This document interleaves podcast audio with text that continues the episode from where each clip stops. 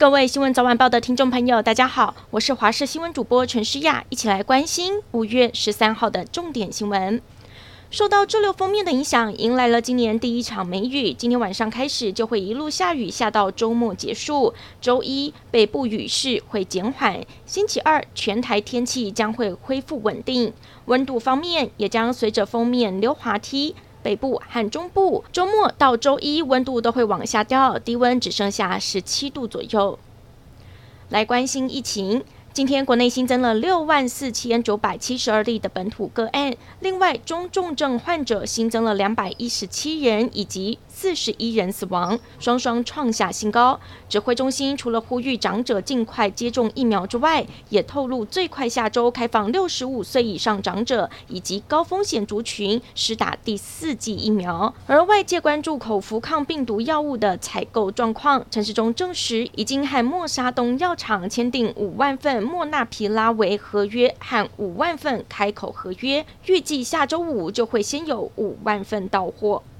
持续关心，台北市今天确诊个案依旧达到五位数，达到了一万一千六百一十三人。市长柯文哲预言，真正的高峰还没有到，现在准备要在中正纪念堂开设第三个防疫级门诊，扩大量能。另外，二零零三年在 SARS 之战的主战场和平医院，柯文哲也宣布全院转型成为防疫医院，还发出召集令，征求五十位医护加入照顾专责病房。至于新北市两万两千四百八十三人确诊，新北市长侯友谊再次呼吁，应该不限对象快筛阳性视同确诊，放宽认定，来缓解医疗机构 PCR 的压力。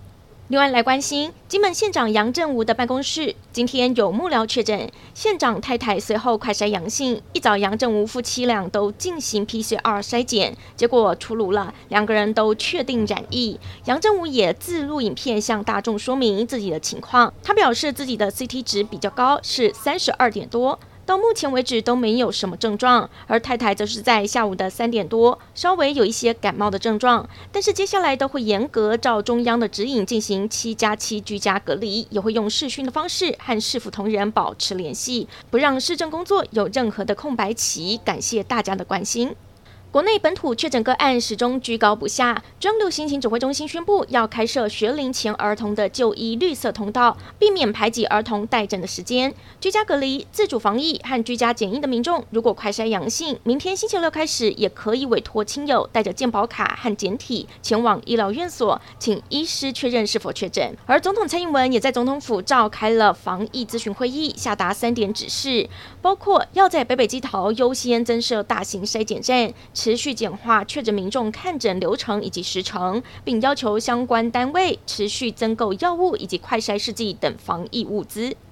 好消息，巴西廷奥网球场上，我国代表队又传回好消息，在台湾时间十三号，相差三十四岁的拍档何秋美还有林嘉文，他们在网球女双赛事击败了德国组合，成功卫冕金牌，而这也是本届台湾廷奥代表团所摘下的第二金。国际消息。美国和东协为期两天的特别峰会就在美东时间十二号登场。峰会召开前，美国总统拜登就宣布援助东协一点五亿美元，推动与东协在能源、海事等方面的合作。另外，白宫印太事务协调官康贝尔曾经预告，台海也是这一次峰会讨论的议题之一。康贝尔强调，美国会对东协明确表示，美国要台海和平稳定，并保证像乌克兰遭侵略这样的事态不会在亚洲发生。